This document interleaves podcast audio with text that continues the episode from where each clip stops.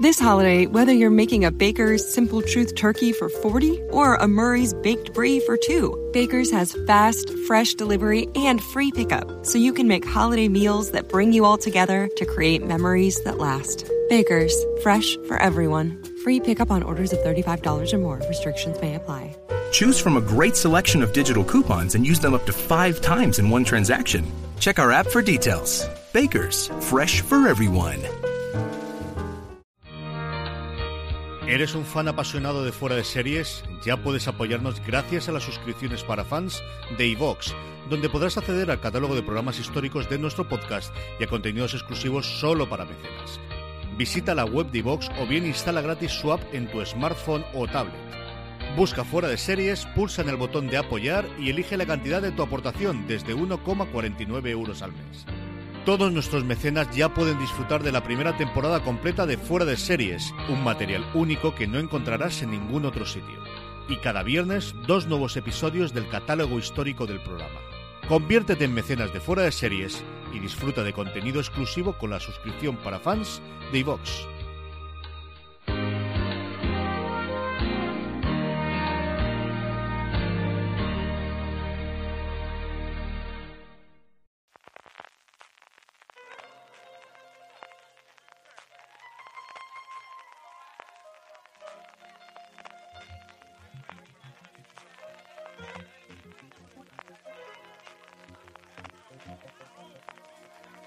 Thank you.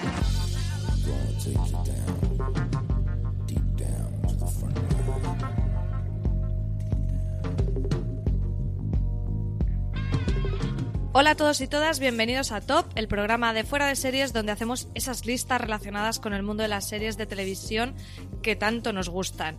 Y hoy vamos a daros una lista muy muy buena de recomendaciones para que podáis hacer maratones de sofá y mantita durante estas vacaciones navideñas, aprovechar y disfrutar estos días que algunos tenemos de relax para ver series.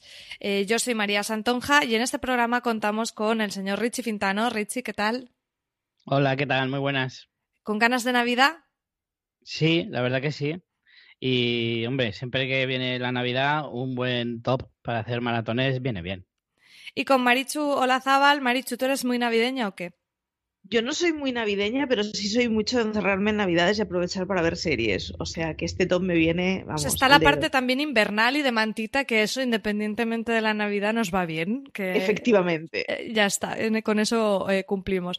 Bueno, para todos los que nos escuchan, eh, antes de empezar, siempre comentamos un poquito cómo hemos hecho esta lista y a mí, en este caso concreto, me da especial curiosidad porque aquí yo convoqué a Richie y a Marichu dándole solo la premisa de series para maratonear estas navidades, que es como súper amplio y no sé ellos mismos qué criterios se han autoimpuesto para seleccionar 10 series y con un orden. O sea, ¿qué criterio habéis seguido, Richie?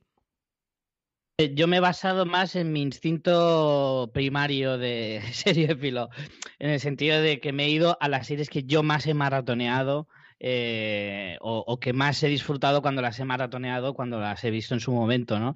Y también he cogido otro segundo criterio que no he podido evitarlo y es series que yo he relacionado directamente con la Navidad. O sea, series que yo he visto casi siempre en Navidad por, porque se han estrenado en esas fechas o porque ha coincidido que las he visto en ese, en momento.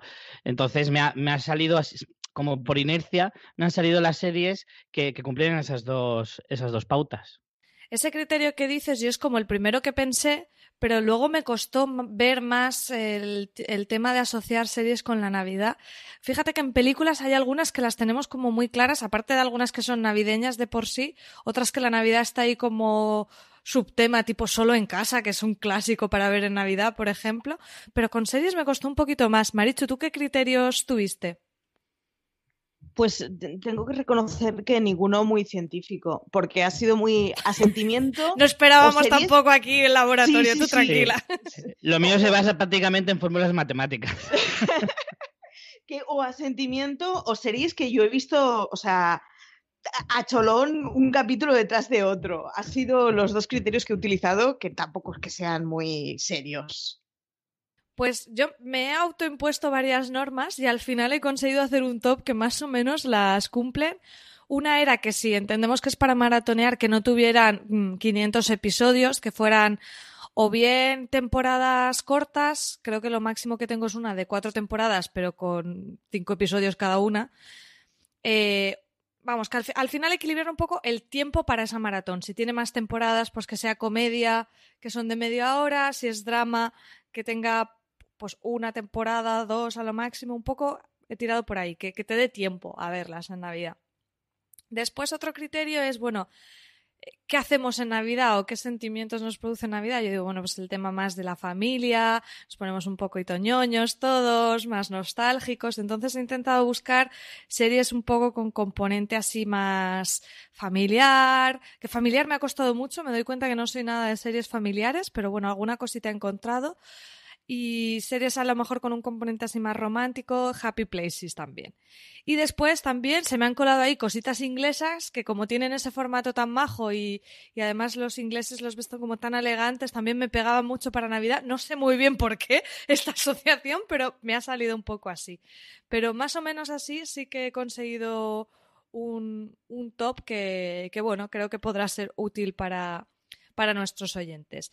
Veremos a ver si nos salen coincidencias o me parece a mí que va a ser uno de los tops más variaditos. Eh, me da mucha curiosidad lo que habéis comentado, Richie, sobre todo de lo de series que te recuerdan a la Navidad. A ver cuáles han, han sido esas series.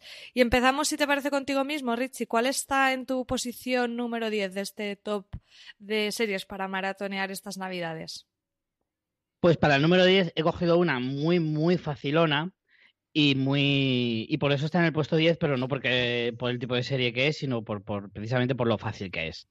Y es precisamente Friends. Más que nada, eh, y no sé si sorprende, o a lo mejor es que sorprende demasiado poco por lo que digo, porque es demasiado eh, facilona, pero tiene una razón. Y es que a mí me gusta tener, a mí de vez en cuando me gusta recuperar alguna serie de las que no te cansas de ver nunca, sobre todo las comedias. Y, me viene muy bien porque yo a veces cuando estás haciendo algo mecánico, pues estás cocinando o estás limpiando o estás haciendo algo y quieres tener algo de fondo, yo me pongo series que ya he visto miles de veces, pero que luego, que me ha pasado más de una vez de, ostras, ahora resulta que me, había puesto un par de episodios mientras estaba haciendo la comida y ahora no, me, no, me apetece no parar de ver. Y entonces eh, empiezo a ver que eh, que veo que, devoro capítulos. Y esto me ha pasado con series tipo pues Friends, con cómo conocí a vuestra madre me pasó en verano, me pasó con Seinfeld hace también unos cuantos meses. Entonces al final es como eh, series que, siempre te apetece recuperar y siempre yo tengo una comedia que, me, que, puedo maratonear en cualquier momento. Y Friends es una a la que puedes volver siempre, o sea, constantemente. Lo que pasa es que sería un poco una maratón selectiva, ¿no? De ver así capítulos o alguna temporada, porque Friends tiene 10 temporadas y yo creo que son de 22, 24 episodios. Echad cuentas todo lo que tenéis ahí para ver. Aún así, ¿eh? Te la devoras. No, no, desde luego. Tú sabes que yo soy muy de Friends. Además, Netflix así dirá, mira qué bien me ha salido al final pagar los 100 kilos que he pagado. Esta misma semana salía la noticia de que han pagado un dineral por mantener Friends en su catálogo y es porque le funciona. Al final siempre está en, la, en los rankings de TV Showtime que hacen precisamente viendo lo que la gente va marcando de lo que va viendo. Siempre está por ahí en el top 5. O sea que, que creo que mucha gente coincidirá contigo, Richie, en tener Friends. Marichu, ¿cuál es tu posición número 10? Pues mi posición número mi posición número 10 es un poco tramposa porque es una serie larguísima. Y es eh, arrancad con ella, mm, tenéis una empachada de capítulos hasta primavera, que es The Good Wife. Mm, creo que es una de esas series que hay que verlas en la vida que es eso, el empachón de un montón de temporadas de 20 capítulos y que además luego tienes la continuación con The Good Fight. Así que me parece que es como la combinación perfecta para arrancar unas maratones de esas que puedes continuar a lo largo del año. Es la única que he puesto así larga, pero me parece que, que, es una buena ocasión para arrancar con ella, hacer una empachada y luego ya continúas el resto de tu vida con esa serie. Bueno, es, otro buen criterio, ¿no? El acercarte a series que tienes pendientes, a mí me pasa. Yo de Good Wife no la he visto y mira, igual eh, lo, me la anoto porque, porque es verdad, a lo mejor es un momento para decir, pues venga, pues me voy a acercar a descubrirla. Eh, mi posición número 10 es una reivindicación que siempre que puedo la cuelo por ahí, porque es una serie que me da mucha pena, que la, muy, poca gente sigue. eh, no será la redacción de fuera de series, que hemos dado bastante la turra, pero es Insecure. Insecure es una comedia de HBO eh, creada y protagonizada por Isa Rae. Tiene tres temporadas y, es una delicia. Es una serie de, estas que tienen muchísima alma. Te cuenta un poco la vida de esta eh, treintañera mm, afroamericana y de algunas de sus amigas. Y, y es muy auténtica. Es una comedia de estas como, bueno, a veces Richie dice de que no hacen gracia. En este caso, de este tema de comedias indies, me parece que es de las que es más divertida, mm, que, que, te puede reír, tiene momentos muy graciosos. Ella es muy genuina y tiene ese punto muchas veces mmm, de buenos sentimientos. This holiday, whether you're making a Baker's Simple Truth turkey for 40 or a Murray's baked brie for 2, Baker's has fast, fresh delivery and free pickup, so you can make holiday meals that bring you all together to create memories that last. Baker's, fresh for everyone. Free pickup on orders of $35 or more. Restrictions may apply. Choose from a great selection of digital coupons and use them up to five times in one transaction. Check our app for details. Baker's, fresh for everyone. ¿No se merece tu familia lo mejor? Entonces, ¿por qué no los mejores huevos? Ahora, Egglands Best están disponibles en deliciosas opciones. Huevos clásicos, de gallina libre de jaula y orgánicos de Egglands, que ofrecen un sabor más delicioso y fresco de granja que le encantará a tu familia. En comparación con los huevos ordinarios, Egglands Best contiene la mejor nutrición como 6 veces más vitamina D, 10 veces más vitamina E y el doble de omega 3 y B12. Solo Egglands Best. Mejor sabor, mejor nutrición, mejores huevos. Visita egglandsbest.com para más información que comentaba, no tanto por lo que pase, que a veces pasan cosas buenas, pasan cosas malas, al final habla de su vida, sino como un, punto de entrañable o de dulzura del personaje de, Isa y, y, es que la recomiendo un montón. Además, ya os digo que para maratonear está perfecta porque al final son tres temporadas, pero son 24 episodios de media hora. O sea, que es que en un día intensivo os la veis o en un fin de semana y es mi posición número 10. Richie, tu número 9. Pues yo mm, voy a dar un giro y voy a ir por otro tipo de serie totalmente distinta. Yo voy a recomendar hacer una maratón de American Horror Story. Bueno, no te eh, creas, el terror es muy. A la gente le evoca mucho la Navidad ver cosas de terror, curiosamente, ¿eh? Sí, por eso yo es una de esas series que yo sí que asocio a la Navidad, no porque la haya visto en Navidad, pero sí que muchas veces, eh, como se suele, eh, se suele estrenar en, en otoño, yo empiezo a verla y cuando llega la Navidad todavía no he terminado la, temporada y sí que asocio un poco terminar la temporada con, con, la Navidad porque esa nunca la he maratoneado, pero sí que al llevarla al día siempre me pilla más o menos por esas fechas. Y, y sí es cierto que el, que el, terror se asocia un poquito a la Navidad, ¿no? Porque es un poco para hacer el contraste de tanta felicidad me da un poco de agobio, quiero un poco más de, yo qué sé, violencia y muerte para compensar tanta, tanta felicidad, ¿no? Y a mí es que me parece también una serie que por su formato es ideal para la Navidad, eh, por lo que representa, ¿no? Es, son como, como son, eh, son antologías de terror, puedes elegir el tema que más te guste. Ni siquiera hace falta que te veas la temporada, perdón, la serie completa, pero sí las temporadas que a lo mejor más te llamen, dependiendo del tipo de, terror que más te atraiga o, la temática, mejor dicho. El terror es bastante parecido. Sí, no, pero es un buen eh, apunte lo de la, lo de, uy, de la tecnología, lo de las antologías que dices para, para maratonear. Sí, así que yo para mí es una serie bastante maratoneable. ¿Alguna temporada en concreto que recomiendes especialmente? Hombre, a mí eh, yo siempre he dicho que la mejor eh, es la segunda, la segunda temporada que se llama Asylum, que está obviamente pues centrada en un tan, en un ¿cómo se dice? Manicomio. Sí, eso, en un manicomio y esa es, es tremenda pero la primera en la que sale Lady Gaga, que es la de Hotel, también la recomiendo mucho. También la recomiendo mucho. Pero la verdad es que todas tienen su puntito. Menos la tercera, que es a lo mejor la que menos me gusta, que es la de, la de las brujas.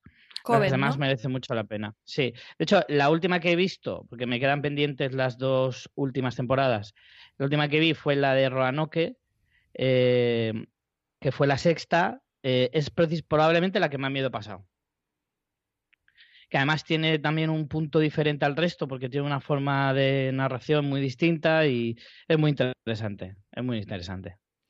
Marich, tu posición número 9. Pues acabo de descubrir a mi media manzana porque es American Horror Story. Vaya. Ostras, pues eh, en este top es difícil coincidir y encima en posición, ¿eh? Qué bueno. Tal cual. Yo- Yo hay dos series que, que suelo ver directa, o sea, que no, que si me preguntas, ¿estás viendo esta serie? Te digo que no, pero al final me he visto todas las temporadas, que son Homeland y American Horror Story, que me las cojo siempre en algún momento así de, mira, ahora mismo no sé qué ver los próximos dos días y en dos días me ventilo una temporada del tirón. Y American Horror Story es de las que caen siempre en Navidades. Entonces, si a mí me preguntas si veo la serie, no, no la veo y al final he visto casi todas las temporadas porque cada año en Navidades hay un par de días tontos que luego me deja un mal rollo del copón de la baraja en los que me veo la temporada del tirón y sin duda yo la que, o sea, la que cogería como serie que más pesadillas me generó fue la segunda temporada, o sea, la cancioncita de las narices Sí. acabé por soñar con ella, o sea, fatal, me lo pasé fatal y aún así al año siguiente repetí, claro, porque esto, es- esto es así. y este año me volverá a pasar lo mismo, que mi, o sea, mi idea es no verla, pero me cogerán dos días tontos de esto de, ah, venga, y, y- y me la veo en nada. Es una sensación rara de.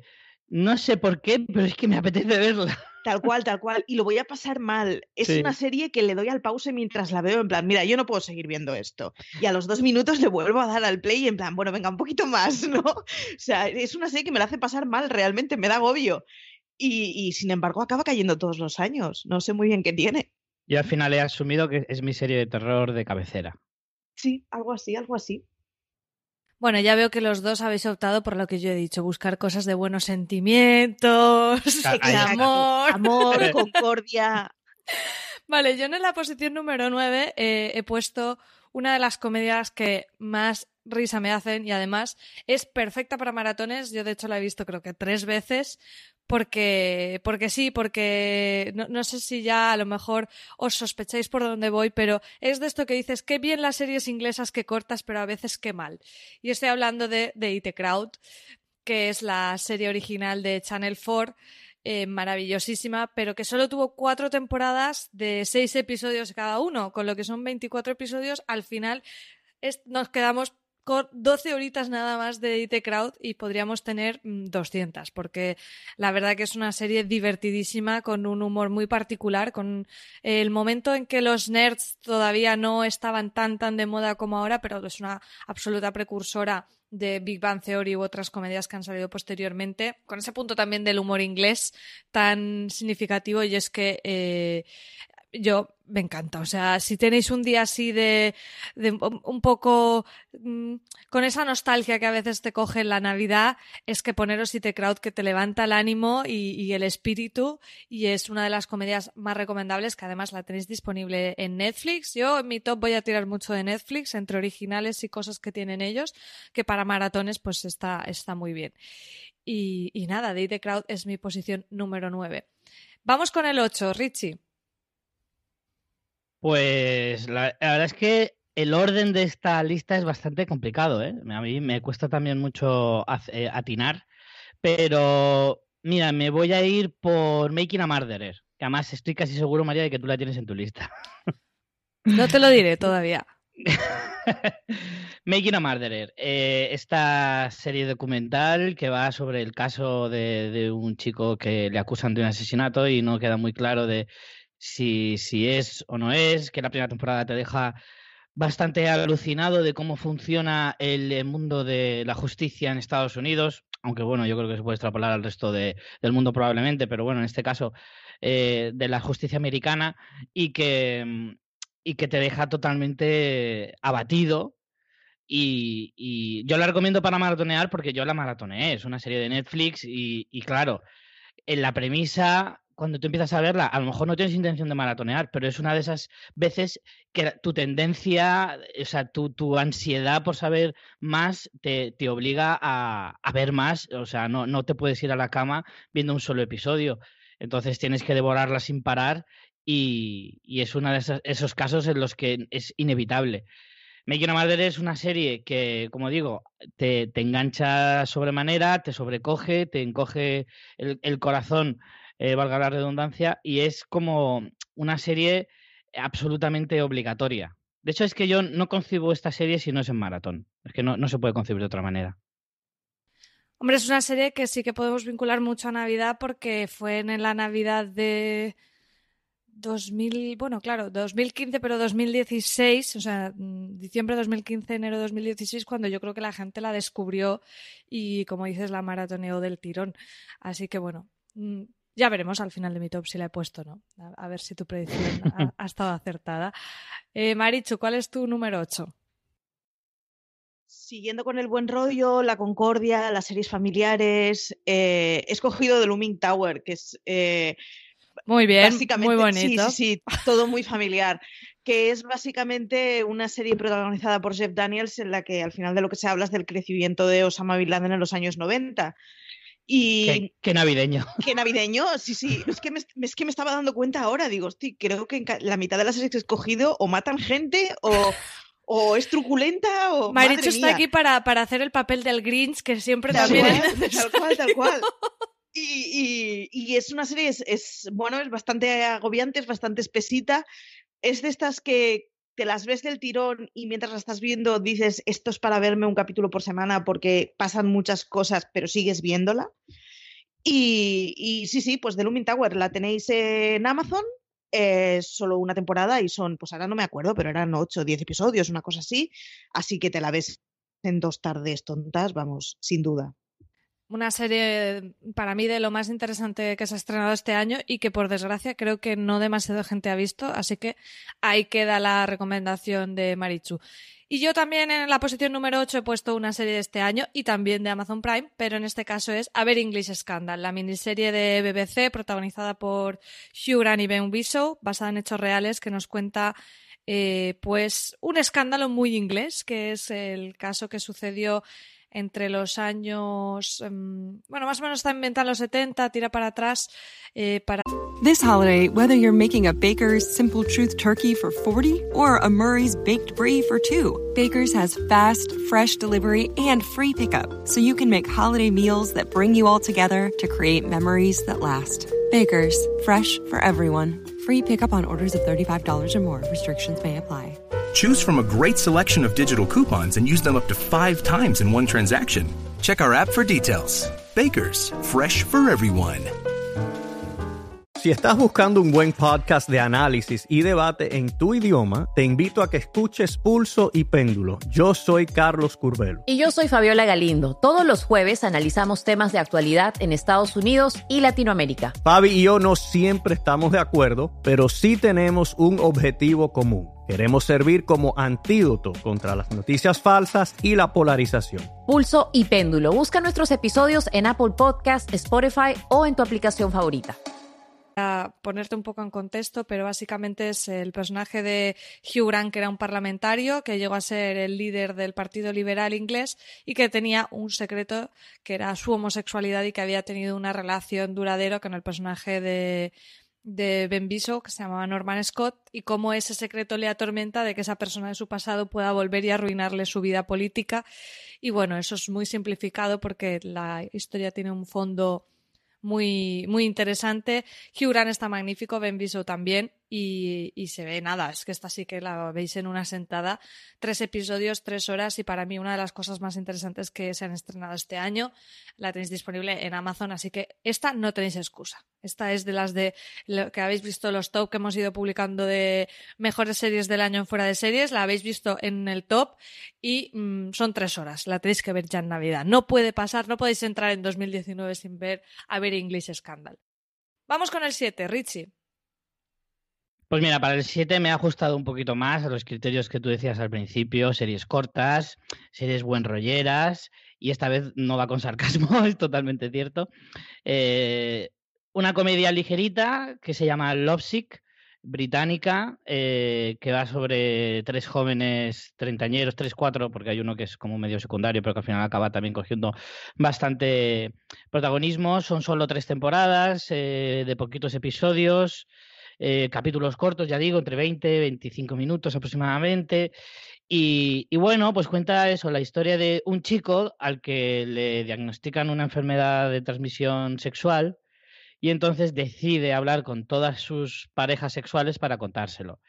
eh, por si alguna le hubiera contagiado. Entonces, por el camino, pues se va encontrando pues con todos sus amores del pasado y él mismo se va descubriendo como alguien a quien está que está deseando enamorarse de una sola persona y quedarse ya con ella para siempre y pues obviamente pues esa persona pues está en su círculo más cercano es uno de los personajes y, y demás y mientras tanto pues vamos viendo las aventuras de estos amigos eh, que es un poquito el, el, leitmotiv de muchas de las comedias. Lo que pasa es que en esta ocasión pues se centra eh, en, Inglaterra, que es, que es a lo mejor un terreno más desconocido de situación de este tipo a las que estamos acostumbrados, ya que siempre nos vamos a, a, los Estados Unidos y demás, y entonces ves un estilo de vida un poco diferente, ves una ambientación un poco diferente, y al final tiene pues un poquito más de, la, encuentro un poquito más genuina en ese sentido. Aparte de que el sentido del humor inglés ya de por sí es distinto al americano y ya ves algo distinto. Es como lo de siempre, pero a la inglesa. Y entonces eh, la encuentro mucho más interesante. Yo me quedé por la primera temporada, la segunda la empecé, pero no me llegó a enganchar. Pero la primera, desde luego, la recomiendo muchísimo. en el número 7, Marichu. En el número 7 va mi última truculencia, y esta sí que de verdad es la última. Es que no, sabemos si creerte. No, no, ya lo he entendido. La, yo no sé qué ha pasado, pero del 6 al 10 o del 7 al 10 he puesto todo truculencias y luego es como un lugar feliz, no lo sé. Bueno, es un buen orden eh, porque primero ves lo chungo y luego ya te recuperas viendo los happy places. Sí, algo así, algo así. Eh, un true crime que es de Starcase que es uno de esos casos que demuestra que en Estados Unidos tienes que estar muy forrado si se te acusa de asesinato. Eh, es la historia de un tipo al que encausan por porque, bueno, o consideran que es sospechoso porque su mujer se, se, cae de una escalera y, y vamos, y muere. Y cuando se ponen a investigar en el caso, se dan cuenta que había pasado una situación parecida hacía años en la misma persona en otro país con una vecina. Es decir, es de estos casos que acabas la serie sin saber, o yo por lo menos acabé sin saber si pensaba que era culpable o inocente.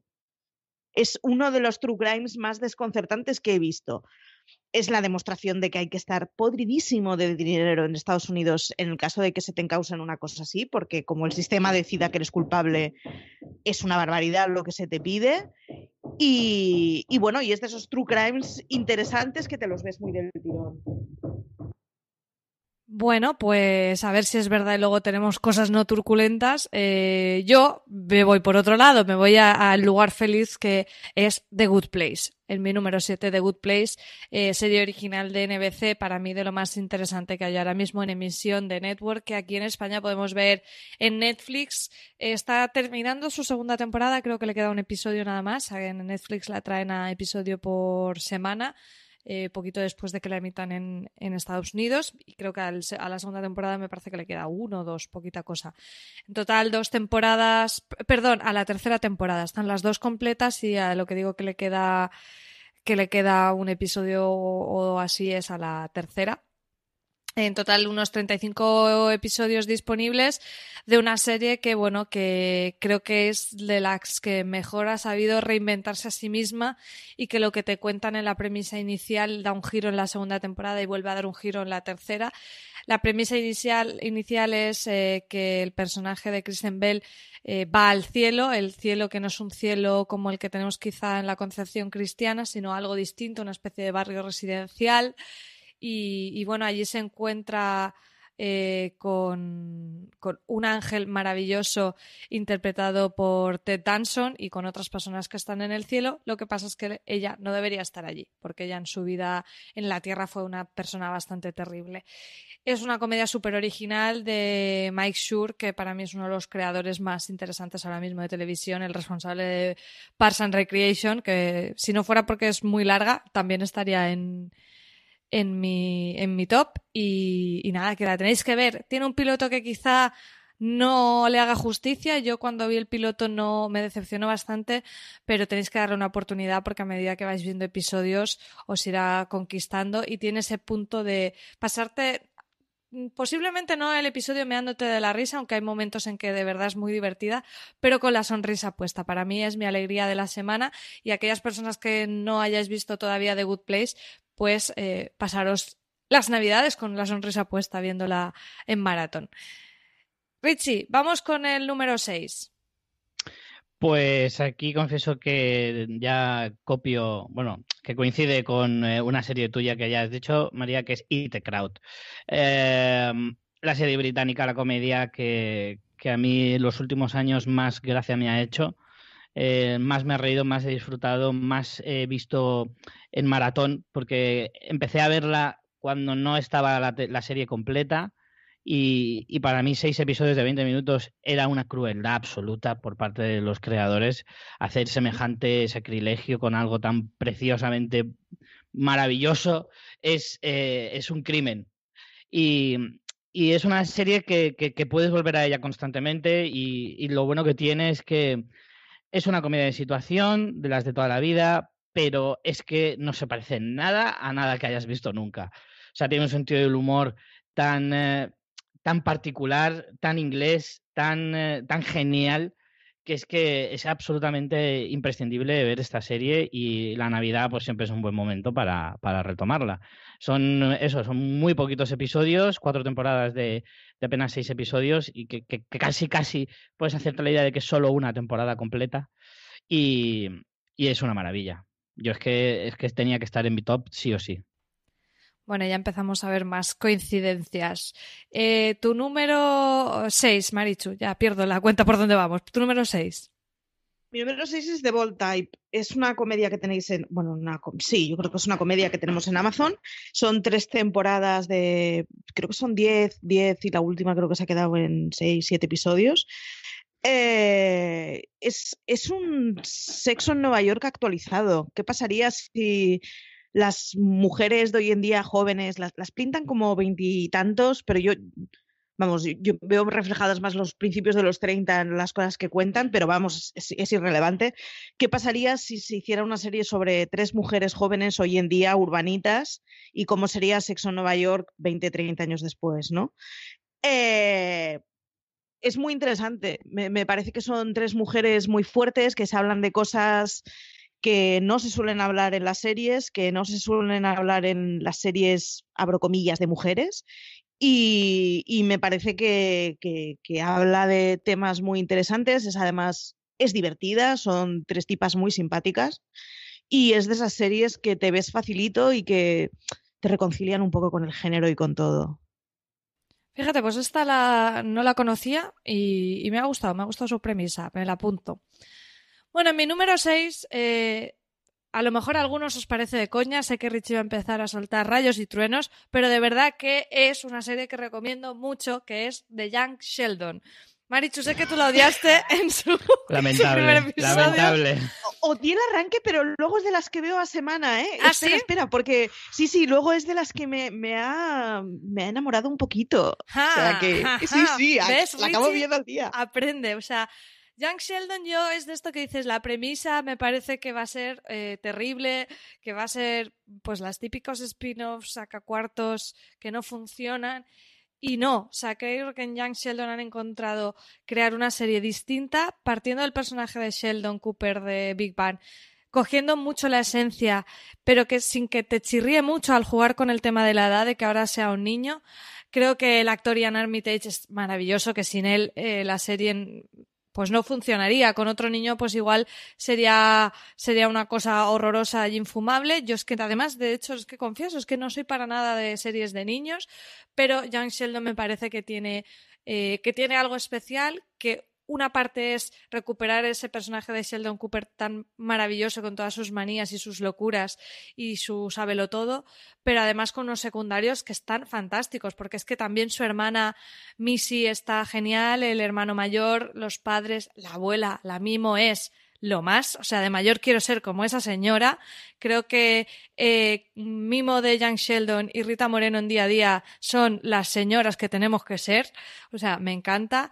Y me lo paso bien, tiene momentos de humor y tiene momentos de dulzura y creo que es una de las series familiares más que, que a mí más me han más he conectado con ellas. Eh, una serie de network original de CBS que ahora está emitiendo su segunda temporada, también casi terminando, y que tenéis disponible, no, perdón, casi terminando, no, yo creo que Young Sheldon ahora va más o menos por la mitad, y que tenéis disponible en Movistar sus dos temporadas, y la recomiendo muchísimo.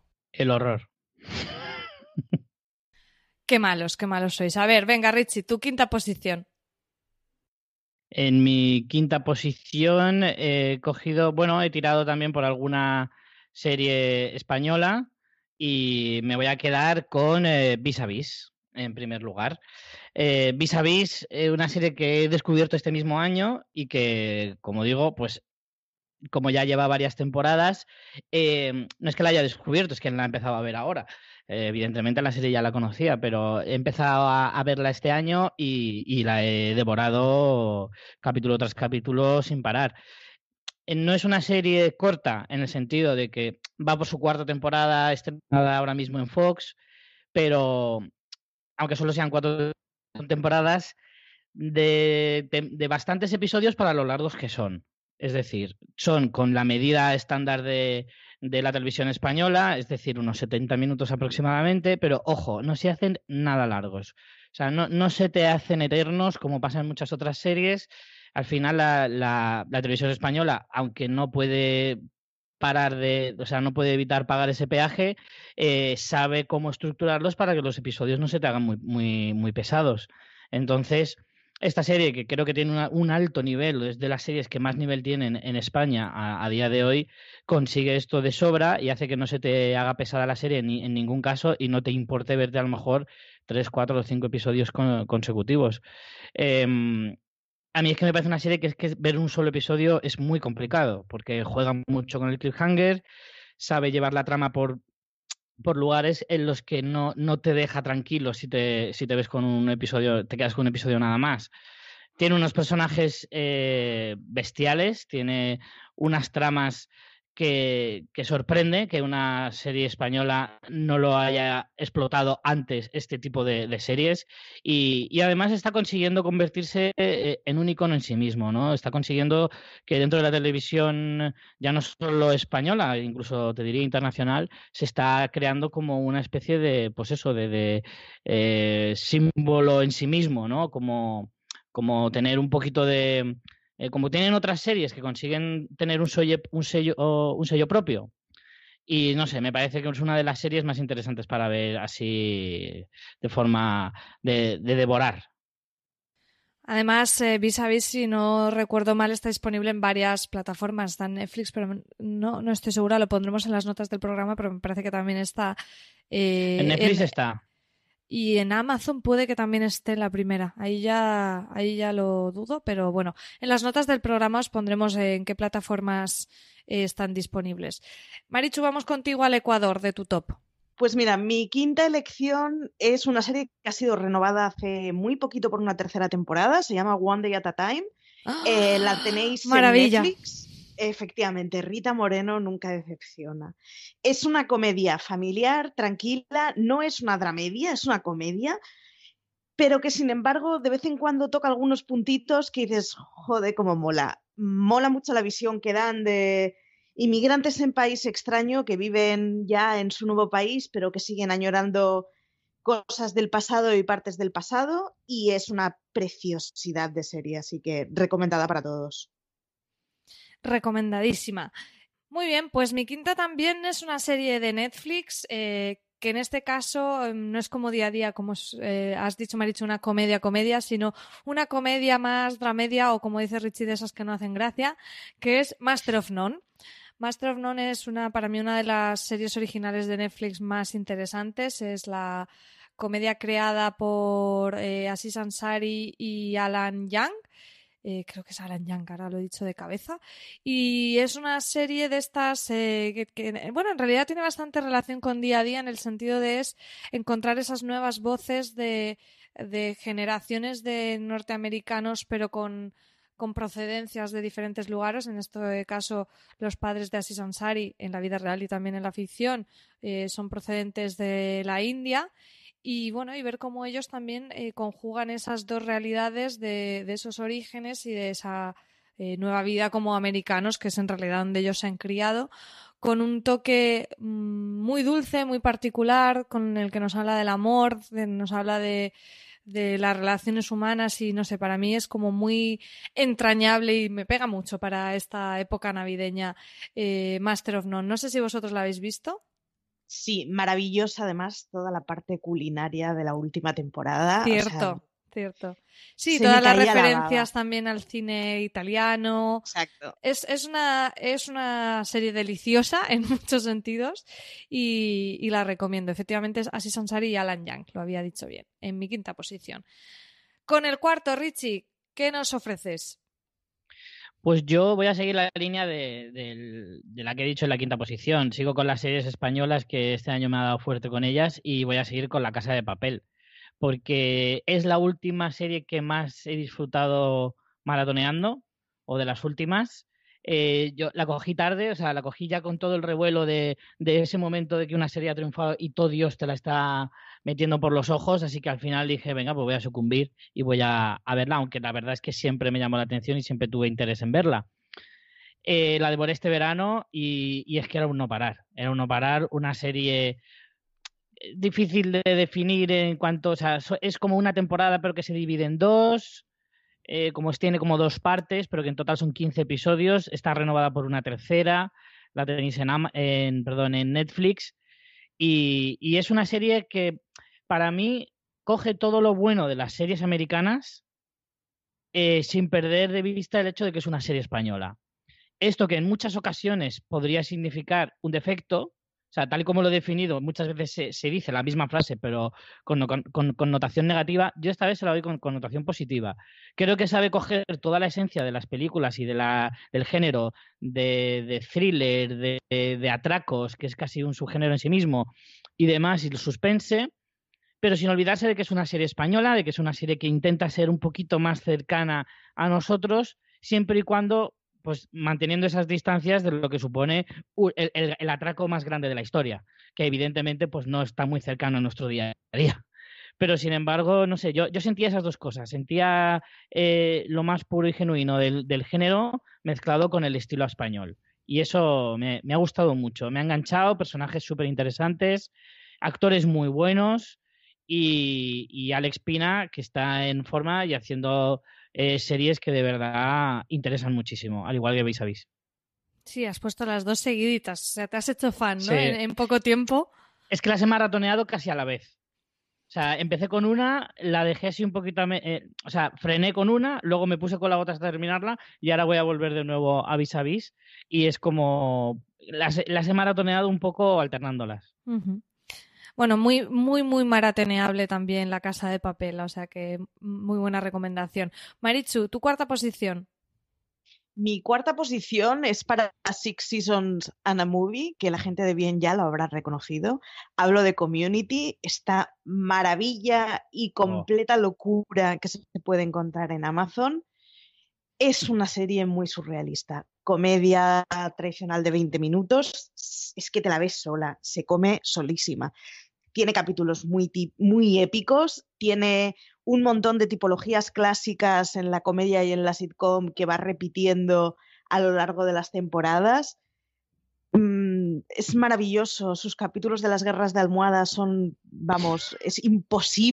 This holiday, whether you're making a Baker's Simple Truth turkey for 40 or a Murray's Baked Brie for two, Baker's has fast, fresh delivery and free pickup, so you can make holiday meals that bring you all together to create memories that last. Baker's, fresh for everyone. Free pickup on orders of $35 or more. Restrictions may apply.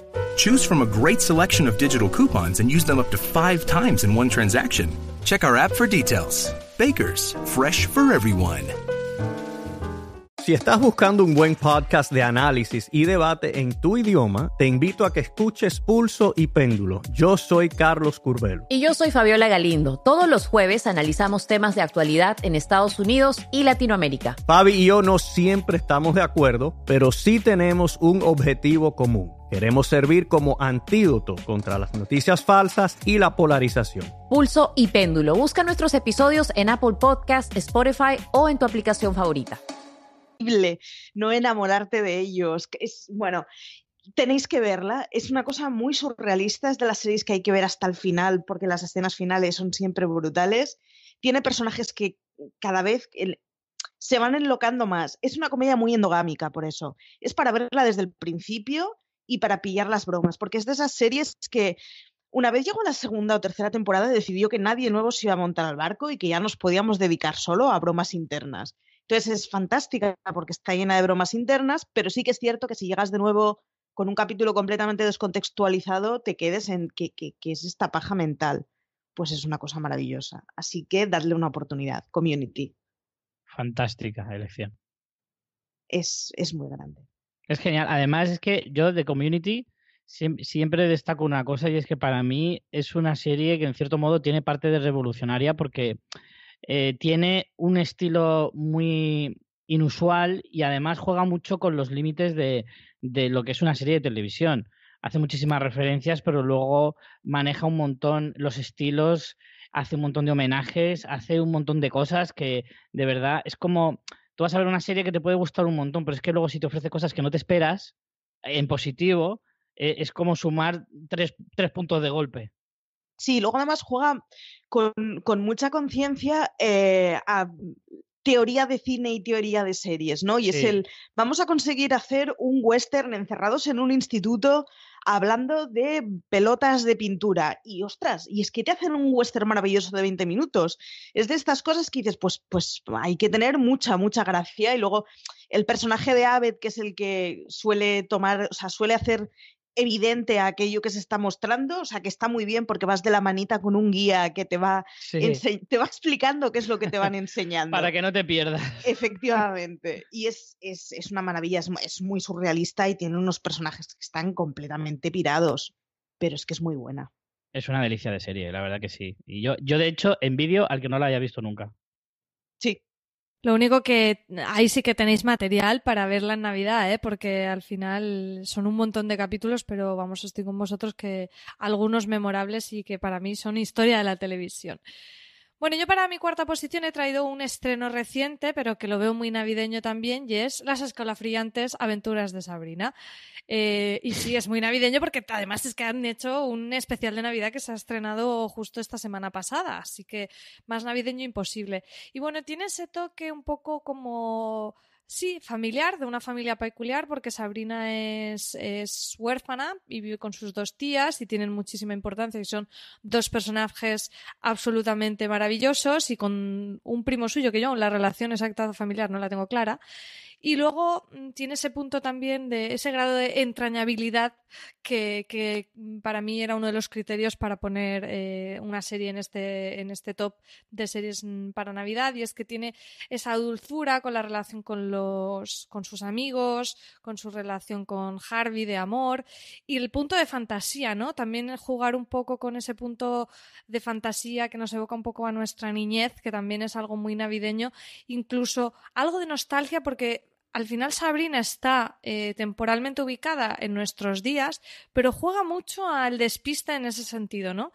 Con todos los looks retro que, tiene, no sale apenas tecnología que nos podría eh, claramente indicar que estamos en la actualidad, sino que muchas veces te despista y dices, ostras, esto es 2018 o realmente son los años 50 o los años 60, ¿no? Con, con, el, con toda la estética de la serie, que también tiene el punto ese nostálgico que me gusta. Y ya os digo, con el especial de Navidad, que es una delicia. Además, eh, justo esta semana, Valentina Morillo, nuestra compañera fuera de series, ha publicado también la crítica en fuera de series. Eh, que, ya ¿qué más podéis pedir ya para que sea más navideña? Ya con eso ya he justificado mi top totalmente. Sería además que acaba de ser renovada para tercera y cuarta temporada, o sea que es una apuesta de Netflix fuerte, para, que la hayan, para que la hayan renovado del tirón. Es una apuesta fuerte y que además les está dando buenos resultados. Comparte estética además con Riverdale, para todos aquellos que no la hayáis visto, para que os hagáis una idea. Sí, esos juegos de colores, esa fotografía. Sí. Es una verdad, o sea, los juegos además de cámara, eh, Marichu con los desenfoques de que juega Sabrina, es, es una visualmente es muy potente la serie. ¿eh? es, es, maravillosa. Se juega los cuartos Netflix. Sí, y además es, muy. No, sabría exactamente a qué público va destinado, que es una cosa que me gusta mucho, ¿no? El, es una serie juvenil, pero no es solo juvenil, no gustará solo a los chavales, pero en mm. cambio tiene una imagen muy rompedora. Sí, de hecho quizás Riverdale es más claramente una serie más juvenil en su en su planteamiento, que yo con mis 31 años me la devoro fantásticamente, pero bueno, ah, eh, lo entendemos, ¿no? Es como más serie de adolescentes, aunque luego sabemos y además es, eh, se sabe perfectamente que los treintañeros somos los mayores consumidores de series juveniles, pero en ese caso Sabrina no es, no es tan claro como en Riverdale. Eh, tiene otro rollo. También el personaje de los personajes, el peso de los personajes adultos quizá es mayor o son más interesantes. No sé, siendo dentro del mismo universo, de hecho se, en Greendale, que es el pueblo donde se ubica la acción, mencionan Riverdale un par de veces en la serie, o sea que es, el mismo universo, pero, pero tiene un poco un tono distinto, o sea que tampoco a lo mejor gente que Riverdale no le llame, que no por eso eh, no le dé una oportunidad a Sabrina. Además, eh, como decía Marichun, renovada para mm, tercera y cuarta temporada casi nada, solo tiene una temporada que son, eh, no sé si son 11 episodios más el de Navidad o 10 más el de Navidad. Ahí ya estoy dudando si son 11 en total o 12 en total. Juraría que son 11 en total. Pero vamos, que os lo veis en, en dos días y yo creo que gustará mucho porque es una reinvención también de la serie clásica de los 90 que, que, en realidad han cogido un poco la premisa, pero el tono es totalmente distinto. O sea, que aquí se juega más a la fantasía, incluso en algunos momentos al terror. Eh, desde luego, mm, vale la pena acercaros. Si no, si veis, de hecho, el primer, el primer y el segundo episodio casi que son un poco el arranque de la historia. De hecho, parece que el piloto sean el primero y el segundo episodio. si no fuera porque Netflix estrena eh, todo de golpe, diríamos que, la que estaba planteada para estrenar en episodio doble, porque la historia es claramente, esa historia de presentación está claramente en esos dos episodios. Y yo al menos me acercaría a esos dos primeros y, si os gusta tendréis para disfrutar Sabrina para, para rato, porque eh, Netflix parece que ha salido contento con esta apuesta. Vamos con el número 3, Richie. Ya entramos en el top 3, en el top 3 de, este, de estas series para recomendar para Navidad. ¿Y qué serie ha conseguido estar en esta posición para ti, Richie? Pues yo una serie muy navideña, pero además, de verdad, eh, es Sherlock. La, la serie británica que siempre además estrena justo a primeros de año. De hecho, ya en alguna ocasión la ha estrenado el 1 de enero, que es maravilloso para ese día post Nochevieja ponerte algún capítulo. Y, es una serie que además, pues Londres siempre recuerda mucho al frío, al invierno, incluso algún episodio hay nevado y, y sí te recuerda un poquito a ese ambiente navideño. Y no sé, a mí es que es una serie que siempre he disfrutado en esas fechas por eso, porque se estrena eh, por ahí a esa altura del año y, claro, el momento que sale, momento que te la ves. Ser lo que es, es, una de las mejores series que se ha hecho en la última década, al menos para mí, eh, con un estilo absolutamente indescriptible.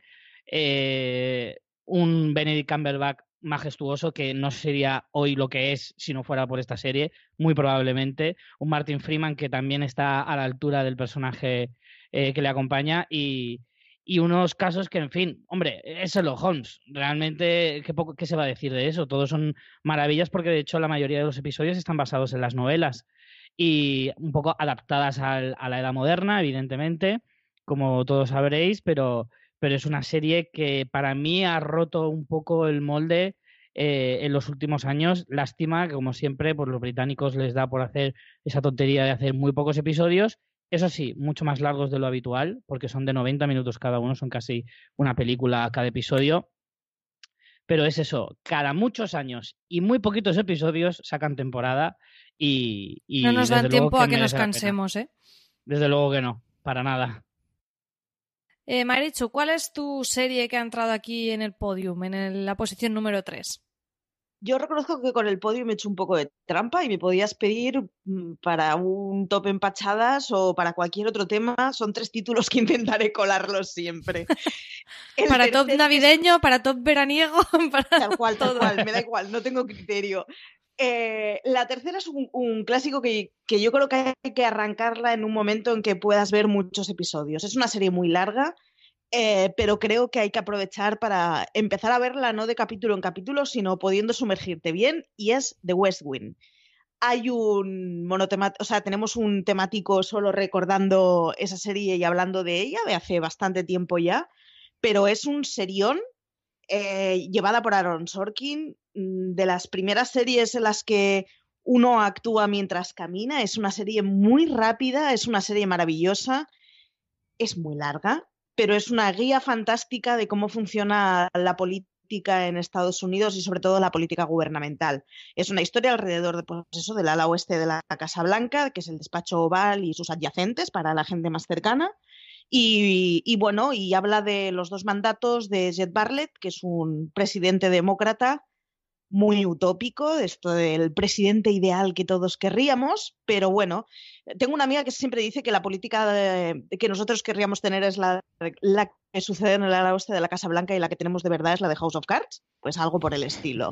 es una imagen muy dulcificada, pero es una imagen muy chula que te permite ver cómo funciona la política estadounidense y que además tiene unos personajes maravillosos de esos que crecen a lo largo de las siete temporadas muchísimo y lo vais a disfrutar.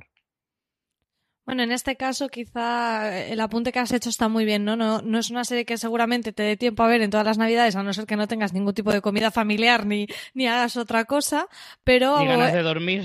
sí, pero efectivamente es, es, una muy buena idea la que dice Marichu de estas series eh, largas que muchas veces tenemos pendiente precisamente por eso, porque dices, ostras, ahora me voy a poner con una serie que tiene siete temporadas, que acabó hace no sé ni cuántos años, pues oye, es verdad, a lo mejor eh, coges eh, una temporadita de estas de vacaciones y, no te da tanto palo ponerte con ella. Me parece muy acertado. Yo, de hecho, es una de mis pendientes de West Wing, así que mira, igual tomo nota de la recomendación de Marichu. Vamos eh, con mi número 3, eh, que bueno, es una serie también bastante actual, he tirado bastante por actualidad ahora que me doy cuenta, y, bueno, de hecho acaba de estrenar su segunda temporada y yo aún no la he visto. Creo que Marichu sí, me suena a mí que lo hemos comentado, que es eh, The Marvelous Mrs. Maisel, eh, la serie de Amazon Prime Video que triunfó en todos los premios como la Coca-Cola el año pasado y este año pues puede que vaya por el mismo camino y como digo tiene dos temporadas estrenadas 18 episodios en total yo aún no he tenido oportunidad de sentarme y ver eh, la segunda pero bueno la primera me encantó creo que también tiene ese tono muy dulce eh, que, estas fechas como que nos evoca con un personaje maravillosísimo que es esta, esta señora Maisel interpretado eh, con, con, un brillo en cámara como las artistas de Hollywood, estas que hablábamos de la fotogenia, ¿no? Antiguamente, pues esa fotogenia la tiene Rachel Brosnahan eh, interpretando a Miss Maisel, que tiene, de hecho creo que en la segunda temporada creo que tiene alguna algún episodio también ambientado en Navidad, o sea, para más seña. Y bueno, nos cuenta la historia de esta, esta mujer en, en la... Pues, no sé, soy fatal echando época, yo creo que estos son los, los 50 más o menos, ¿no? Eh, que, que, bueno, que su marido la deja, su marido quería dedicarse a la comedia, eh, le ayudaba mucho a, observar en los clubs lo que funcionaba, lo que no, los chistes, cuando eh, él hacia actuaciones y de repente, bueno, descubre que en realidad ella es la que tiene ese talento, ella es mucho mejor que él y al verse también en esta situación de cambio tan radical de quedarse sola en una época en que bueno, que la mujer está destinada a ser la ama de casa y la que criaba a los niños, pues decide como arrancar esta vida como comediante, una premisa como súper súper original y, que ya digo, eh, interpreta fantásticamente Rachel Brosnahan, una serie de Amy Sherman Paladino, una mujer que también está en estado de gracia y que por fin se reconoce su trabajo, la, la creadora de Las Chicas Gilmore, que sé que Marichu es muy fan y que tenéis que ver todos. No sé si Marichu, ¿te has podido ver ya la segunda o alguna cosita? La arranqué, pero pero me quedé en el primer capítulo por, por, por cosas de, de, tiempo y de que últimamente no he podido sentarme a ver nada así un poco interesante. Pero, pero le tengo totalmente las ganas y de hecho mi plan es marcho fuera hasta el 26 de diciembre. Pues del 27 al 31 mi plan es ventilarme esta y un par de títulos más a modo completamente internado en casa. O sea que caerá seguro estas navidades. Yo esta ya os digo que la he puesto en el top para maratonear, eh, como dice Marichu, porque yo misma voy a hacer esa maratón de la segunda temporada que, tengo pendiente. Vamos con el número 2, Richie. Pues yo para el número 2 me he guardado uno de los platos fuertes de este año y es La maldición de Hill House. es otra también de las que más he disfrutado maratoneando este año. De hecho, mm, no puedo decir este mes de milagro porque fue el mes pasado, y, fue un descubrimiento maravilloso. Hay muy pocas series de terror eh, dentro de todo el panorama de, series de este nivel. O sea, me refiero a que hay muy pocas series de terror que estén al nivel top, al nivel de, decir, Dios mío, la puedo comparar con, las series punteras de, de, la temporada televisiva. Y creo que esta miniserie eh, dirigida por Mike Flanagan, que es un director de cine de terror ya bastante importante dentro del panorama, eh, ha conseguido de alguna manera eh, alzarse a, los cielos de, las mejores series de este año, pero vamos, sin lugar a dudas. Una serie que sabe atraparte de muchas maneras. Para el fan del cine de terror clásico o del cine de terror más actual, igualmente te puede atrapar pero es que al mismo tiempo te están presentando unos personajes muy profundos, con muchísimas aristas que, cada uno de ellos, que no son pocos, porque son cinco protagonistas y alguno que otro más que prácticamente lo podrías considerar también protagonista. Y encima no solo son cinco, son diez en realidad, porque son los mismos personajes cuando son mayores que cuando son jóvenes. Te cuenta dos historias paralelas en el pasado y en el presente y ves perfectamente la personalidad de cada personaje en ambos sitios y por qué en, un, en el futuro, o en el presente mejor dicho, son como son estudiándolos y viéndolos en el pasado. Entonces, todo eso a mí me parece que va más allá de una serie de terror propiamente dicha. Eh, va, es una historia verdaderamente interesante. Y, y, luego además es que a nivel técnico, eh, incluso destacaría que hay algunos momentos absolutamente brillantes, con unos planos secuencia bestiales en un episodio concreto, eh, luego unos, unos eh, momentos absolutamente brillantes también de guion, con unos giros espectaculares, como de las mejores novelas de, intriga que te puedas encontrar. No sé, a mí es que me ha maravillado prácticamente toda esta serie. Y es una serie que creo que no cabría verla de otra manera que no fuera maratón, eso seguro. Es que no se puede ver de otra manera porque si la coges, te, te, coge ya a ti, vamos, te atrapa como los fantasmas de la casa y no puedes dejar de verla. A mí es una de las, vamos, es una de las series que más me ha gustado. Eh, está en una posición, por no hacer spoiler, en una de las posiciones altas del top de mejores series del año de fuera de series. Y yo, sin ser nada del género del terror, la disfruto un montón porque, como bien dice Richie, es un drama de personajes que te aporta muchísimo a todos los niveles, también al del terror, pero a todos los niveles. Y, y sí, es, es imprescindible. Eh, para ver en maratón y para ver, yo creo que con esta podíamos hacer la trampa de Marichu de ponerlo en toda, para Navidad, para verano, para los ricos, para, los pobres y para todos. Totalmente. Tiene además, eh, cuando grabamos el, el, bueno, la review de, de la serie, me di cuenta que es serie que hay que ver dos veces. Yo tengo pendiente verla una segunda pero es de estas series que la primera vez bastante tienes con digerir lo que te está pasando como para entender mm. lo que te están enseñando. Y es, yo la tengo pendiente para ver de ahora al 15 de febrero, porque para verla otra vez, porque es que fue acabar de grabar la review y decir, yo tengo que volver a ver esto, o sea, yo hay cosas que me he perdido, o sea que es que ese, Es, uno de los argumentos que, perfectamente mm, refutan mi teoría de que solo se puede hacer en maratón esta serie, precisamente por eso, porque tiene algunas cosas muy complejas y algunas cosas que eh, si no las has visto hace poco, si no las has visto hace pocas horas o hace pocos días, eh, te vas a perder. Entonces, es que realmente es súper importante verla en maratón, porque si no, es muy fácil que te pierdas en la historia y el hilo conductor de la historia, así de forma continua, es súper importante seguirlo para poder disfrutarla a ese nivel. Luego además está bien porque cualquier plataforma en apoyo al desarrollo sostenible apoyará la película porque es o sea, apoyará la serie porque es verla y no te vuelves a montar en un coche en tu vida, ¿eh? movilidad sostenible a tope. Y hasta aquí puedo leer, mm. pero vamos, con todo el mundo que la ha visto hemos comentado lo mismo de, oh, madre mía, qué horror. Tiene momentos muy buenos de sustos y tiene momentos muy buenos de, de terror clasiquillo muy entretenido. Pues ahí queda la recomendación y también la recomendación del podcast de review donde hablamos eh, de ella con spoilers. Estaba allí Marichu, creo que lo hicisteis con Juanpa, ¿no? También, Juanpa Montero y con, CJ. Navas. Marichu, vamos con tu segunda serie del top. Pues mi segunda serie es un contenido que está también en Netflix que se llama Ugly Delicious. Es una maravilla de documental seriado de comida para todos aquellos que os guste cocinar, que os guste la cocina muy hogareña o tradicional y barata. Hace, es una oda a, las, aquellas cosas que solemos comer propias de diferentes lugares, que eso, que forma parte de los fogones de siempre, de los que valen cuatro duros, y habla pues de lo que es la pizza. BP vuelve a tener grandes noticias para todos los conductores. Cuando vayas a repostar tendrás un ahorro de hasta 40 céntimos por litro en Península y Baleares y 35 céntimos por litro en Islas Canarias, incluyendo la bonificación del gobierno. Cada vez que visites una estación BP en la península y Baleares, puedes ahorrar y disfrutar de todas las ventajas que ofrecen en su programa Mi BP. Y si lo haces desde Canarias, podrás disfrutarlas a través del plan Dino BP. Así que ya sabéis, BP nos lo pone fácil para ahorrar al máximo estés donde estés.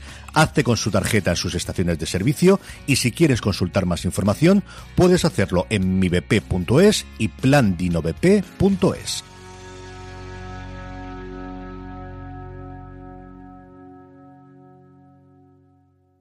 This holiday, whether you're making a Baker's Simple Truth turkey for 40 or a Murray's Baked Brie for 2, Baker's has fast, fresh delivery and free pickup, so you can make holiday meals that bring you all together to create memories that last. Baker's, fresh for everyone. Free pickup on orders of $35 or more. Restrictions may apply.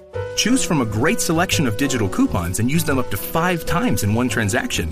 Check our app for details. Baker's, fresh for everyone. Lo que es el taco y es una maravilla que hay que ver con libreta y bolígrafo. Ya para comido, entiendo. Ya comido, sí, es, muy adecuada para después de los empachos navideños y no antes. es preciosa, eh, está presentada por un dúo que funciona muy bien y que conoceréis de otros programas documentales de Netflix. Eh, es de las que ver con libreta con boli, como decía. Hay un montón de títulos, nombres, cocineros, eh, locales, todo lo que se te ocurra para apuntar y conocer. Y estos es de estos documentales, además, que son bonitos y que están hechos desde el cariño por la cocina. Y es una preciosidad de ver. O sea, que son, pues ahora no me acuerdo si cuatro o seis episodios, o sea, que lo ves de una patada sin ningún problema. Y es un, es un gustazo de serie. Pues mira, esta no la conocía y mira, una serie documental de cocina eh, diferente. Eh, mi segunda posición, vamos, esto va de Netflix, ¿eh? Mira, eh, será casualidad, pero están saliendo muchas series de Netflix. Pero bueno, si la Navidad es una época nostálgica, la serie nostálgica últimamente por antonomasia ha sido Stranger Things. La nostalgia ochentera ha llegado y bueno, pues es esta serie con dos temporadas de 17 episodios en total que bueno, creo que la primera es bastante más interesante mm, de la segunda, pero a todos ellos aquellos que hemos visto todo el cine de los años 80 y 90, ese cine eh, familiar, ese cine familiar, pero para toda la familia, no para niños, ¿no? Que parece que es un poco difícil ahora, casi que prácticamente tenemos las pelis de Pixar y poco más, ¿no? No existe ya o es difícil encontrar este tipo de películas, eh, pues Stranger Things te, te reconcilia un poco con ese tipo de espectáculo en el que los niños viven aventuras y tú junto a ellos. Y bueno, es una historia como digo, con un grupo de niños protagonistas que se enfrentan a, a fuerzas sobrenaturales, eh, una serie de los hermanos Duffer que, bueno, clarísimamente han bebido de, pues, de todas esas películas como Los Goonies, como em, Cuenta conmigo y bueno, un, listado enorme y que tiene ese puntito un poco nostálgico y además de llevarnos a la infancia que también me pega mucho para, la Navidad. Sí, que es muy navideña. Sí, ¿no? Eh, os la, os la he vendido bien como navideña, ¿no? la vendes muy bien. Pues nada, esto ya casi se acaba, así que vamos a desvelar el número uno de este top de series para maratonear en Navidad de Richie Fintano. Pues para mí la serie que más eh, recomendaría para maratonear estas navidades es sin duda alguna otra serie que se puede ver normalmente en navidades porque es cuando se suele estrenar y es de las que hay que devorar nada más estrenen, no es otra que Black Mirror. Eh, una de las fijas de la temporada, eh, también cuando se estrena, porque ahora que está en Netflix sí que se puede más o menos esperar que cada año salgan capítulos nuevos, pero en su momento la serie que fue británica y que luego pues eso se convirtió en americana al comprarla en Netflix, eh, al principio Charlie Brooker, el muy desgraciado, no, no nos ofrecía muchos episodios, un poco a la línea de Sherlock, eran solo tres episodios por temporada y brillantes, eso sí, pero, pero cada cierto tiempo, según le daba. Y bueno, pues eso, con la compra de Netflix hace un par de años eh, teníamos más episodios y un poquito más de regularidad, también más presupuesto, eso también se notaba.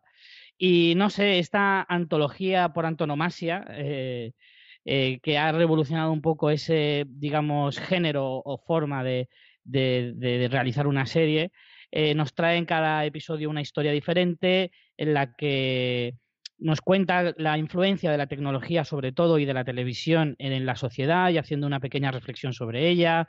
Eh, mezcla una cantidad de géneros alucinante, mezcla terror, mezcla suspense, drama, comedia, lo mezcla todo, lo mezcla todo. Es la serie de televisión para mí, eh, porque te demuestra que se puede hacer con mucha creatividad y con mucho talento, puedes hacer absolutamente lo que quieras. Eh, es el mejor ejemplo que, se puede dar o la mejor descripción que se puede dar de, esta serie.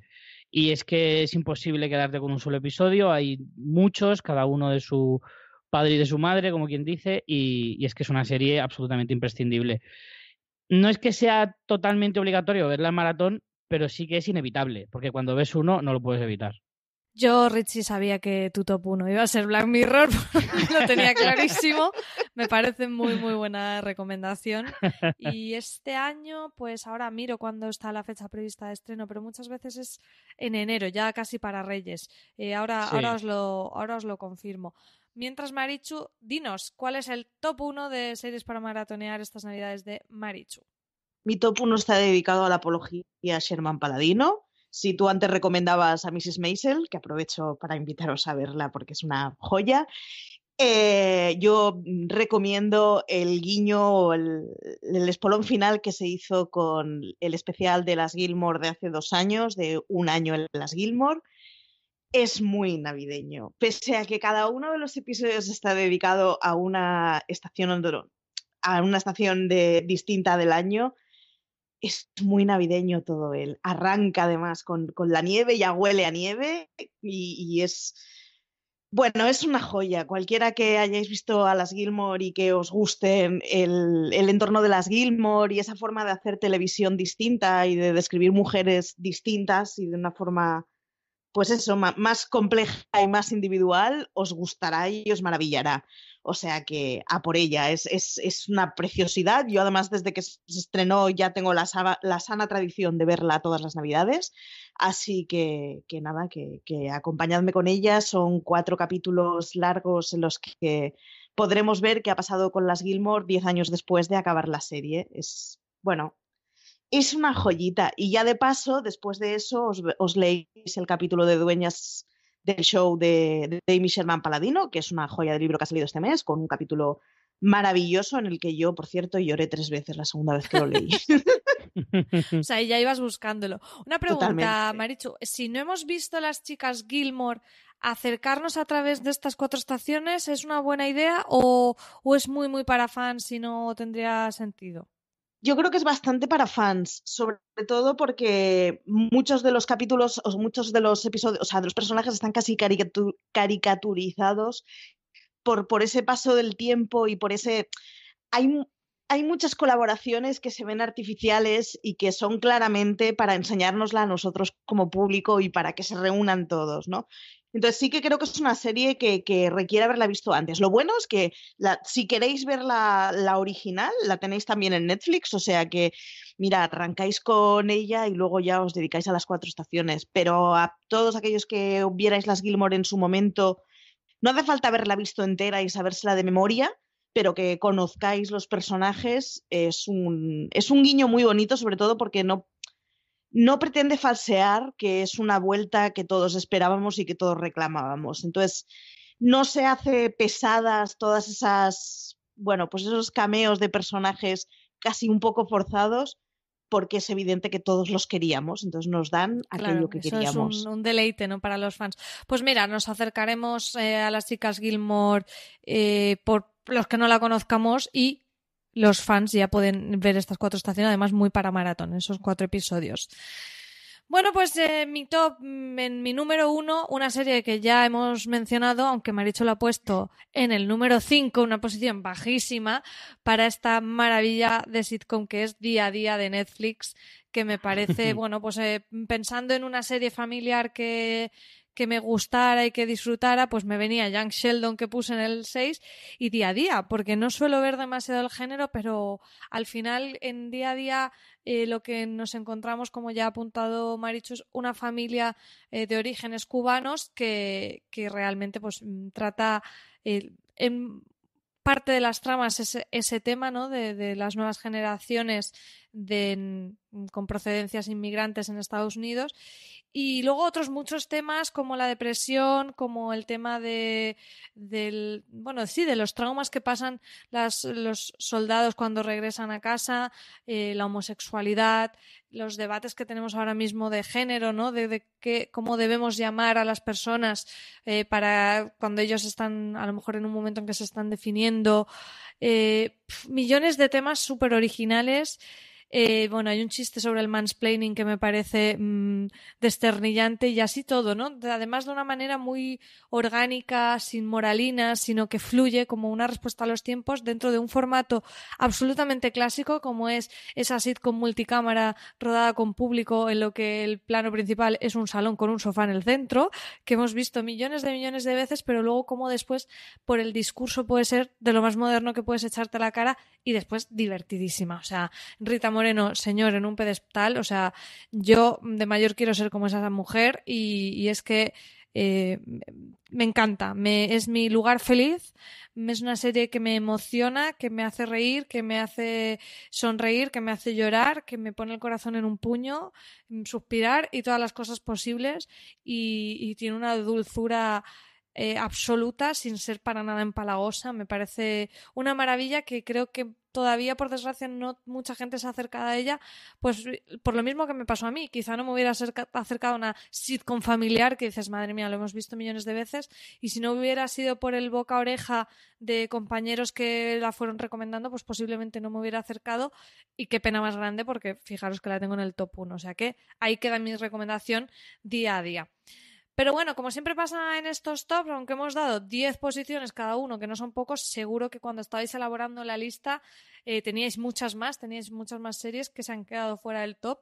Eh, no sé si Richie has apuntado algunas que se han quedado ahí a las puertas de entrar, pero al final no las has puesto. Pues sí, por ejemplo, algunas que ya se han dicho, como por ejemplo Community, que decía Marichu antes, la habría metido en mi top. También Seinfeld, que, que de hecho la maratoneé hace bien poquito. Eh, otras comedias como The Office. también lo hubiera puesto, las se me han quedado un poco fuera de la lista. Como ves, bastantes comedias, porque realmente cuando las series son largas, las comedias son muy socorridas para esto y, y verte una serie así, si te quieres desahogar un poco y ya la has visto además. Si no, hombre, yo siempre he tenido en mi lista una maratón para rever Breaking Bad. Breaking Bad es otra serie que volvería a ver otra vez porque mm, cuando ves capítulos sueltos que salen en Movistar o algo así, que estás haciendo zap y lo ves, y de repente te entra ese gusanillo que dices, ay Dios mío, qué bonita fue la época en la que yo veía Breaking Bad. Entonces siempre te vuelve un poco a la mente y te dan ganas de, maratonearla otra vez. Y otra cosa que voy a hacer, y seguramente mucha gente haga, es antes del estreno de, las, de la octava y última temporada de Juego de Tronos, eh, tengo intención de vérmelas todas antes para que así el impacto de que la serie se acabe no sea tan terrible. Sí que es una buena serie Breaking Bad para, para plantarse un maratón de estos de, encerrarte debajo de la manta y que te encuentren a la semana. ¿eh? Es, uno de esos títulos que te coge completamente y que mira, oye, que se pierda el tiempo y ya me encontraré rodeado, rodeado de bolsas de patatas cual cadáveres. completamente, completamente. Sí, sí. Marichu, ¿tú qué series te has dejado ahí apuntadas a punto de entrar en el top? Pues me he dejado alguna que ya habéis mencionado, como hoy te he creado Hill House, pero había sobre todo un par, una de ellas es de estas que yo creo que eh, es larguita, pero yo creo que es de las que hay que aprovechar y hacer un empachón, que es Damages. Es una serie de Glenn Close que se puede ver, yo creo que está en mm. Amazon un serión, es de estos thrillers que te agobian y que te hacen odiar a todo el mundo y amar a todo el mundo y no fiarte de absolutamente nada. Una maravilla, sobre todo sus dos primeras temporadas fueron muy buenas, es una serie muy, oscura, de estas que además yo volví a ver la primera temporada hace poco y ha envejecido muy bien, con unas imágenes, con unas imágenes recurrentes en la primera temporada que impactan muchísimo, o sea, fantástica. Y la otra es una comedia española de este año que no es que crea que es exactamente para maratonear, sino que creo que es de esas series que arrancas y no puedes evitar vértela del tirón, como es Mira lo que has hecho. Es comedia, mm, te la ves del tirón, o sea, pasa muy suave, es muy divertida, eh, te ríes muchísimo y es de esas series que, que hay que verla porque con los años nos acordaremos y su, su, previa, que fíjate, no la apunté y ahora no me acuerdo exactamente cuál era el título, que es aquella serie en la que, estás, eh, en la que está esperada, eh, mira lo que has hecho, que la podemos encontrar en Netflix. Ah, que recuerdo tener una crónica hecha para, para fuera de series, que es su versión australiana, que es yo creo que aún más exasperante sobre la crianza de un bebé en estos días y en cómo bueno, pues a las parejas de treinta y tantos llegan los bebés caídos del cielo que, no sabemos qué hacer, que venimos de unas generaciones en las que nuestras abuelas tenían seis niños y casi que eran educadas para, para aprender eso y para saber cómo criar y de golpe, pues a las parejas modernas los bebés nos vienen pues como de otro planeta y superándonos muchas veces las circunstancias. Pero es, eh, es, una comedia, tanto mira lo que has hecho como su original australiana, eh, son, tienen un tipo de humor negro y humor amargo de este de, bueno, mira, nos van a tener sin dormir cuatro meses, pero vamos a por lo menos sacarle punta al asunto y a echarnos unas risas, que está muy bien. Pues yo en la lista también me he dejado algunas que habéis comentado. Eh, como Sherlock, por ejemplo, y alguna cosita más. Por el tono británico, yo también me pasa como a ti, Rich, y no sé por qué, pero me evoca el tema británico, la Navidad. Entonces, The Crown, que puede haber más británico que The Crown, ¿no? Que me la he dejado fuera. Después, algunas series eh, que, con ese punto del amorcito y demás, Love, con un título así, eh, la serie de, eh, de, Love que también tenéis en Netflix con, no recuerdo ahora si son dos o tres temporadas, ha terminado este año, también es muy recomendable con ese punto, pues un poco hister, ¿no? Ese, esa dramedia con unos personajes como muy carismáticos y hablando de una relación de pareja un poco fuera de los convencionalismos clásicos de chico conoce a chica o chica conoce a chico, dándole un poco una vuelta a eso.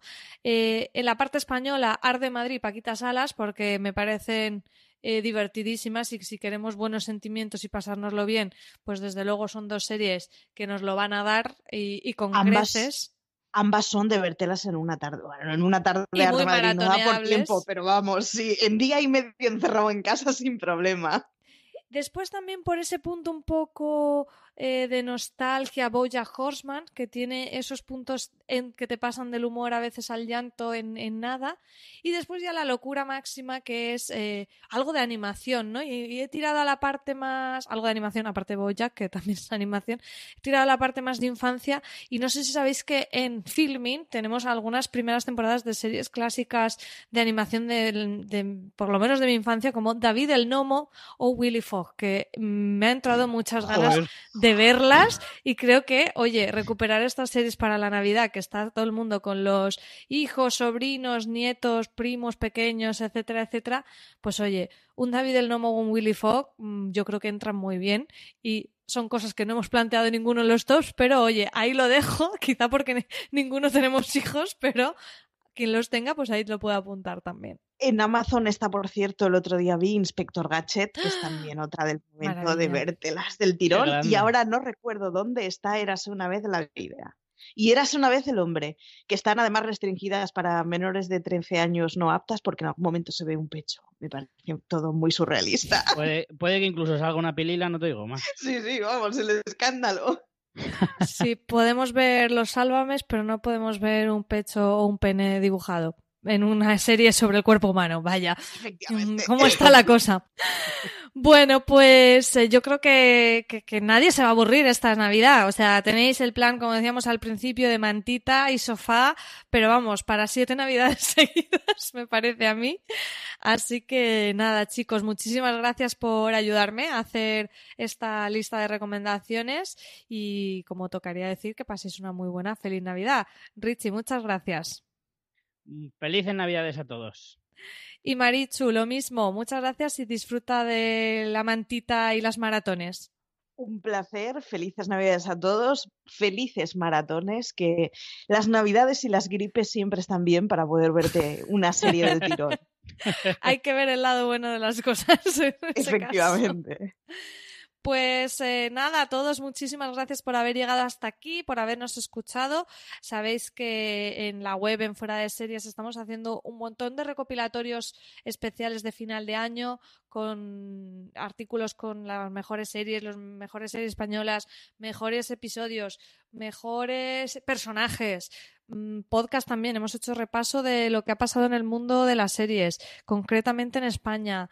Bueno, si es que ya he perdido la cuenta, echar un vistazo al especial de lo mejor del año de fuera de series y respecto a los podcasts, sabéis que podéis encontrar todo nuestro contenido en el canal de podcast, en iVoox, en iTunes, Apple Podcasts, Spotify o en cualquier reproductor buscando fuera de series. Así que nada, lo dicho, muchas gracias, pasar unas buenas navidades y unas buenas maratones. Chao.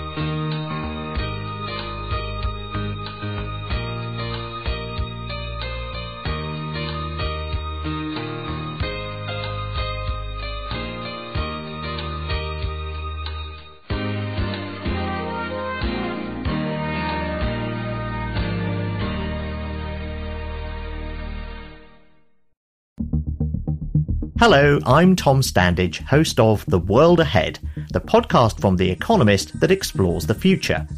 Over eight weekly episodes, starting on November the 28th, I'll be talking to Economist journalists and special guests to get expert insights into the year ahead. We'll explore critical themes from soaring inflation and the impact of the war in Ukraine to chaos in the energy markets and China's uncertain post pandemic path. Topics include Has China peaked? What does the war in Ukraine mean for the fight against climate change? How will economies cope with looming recession?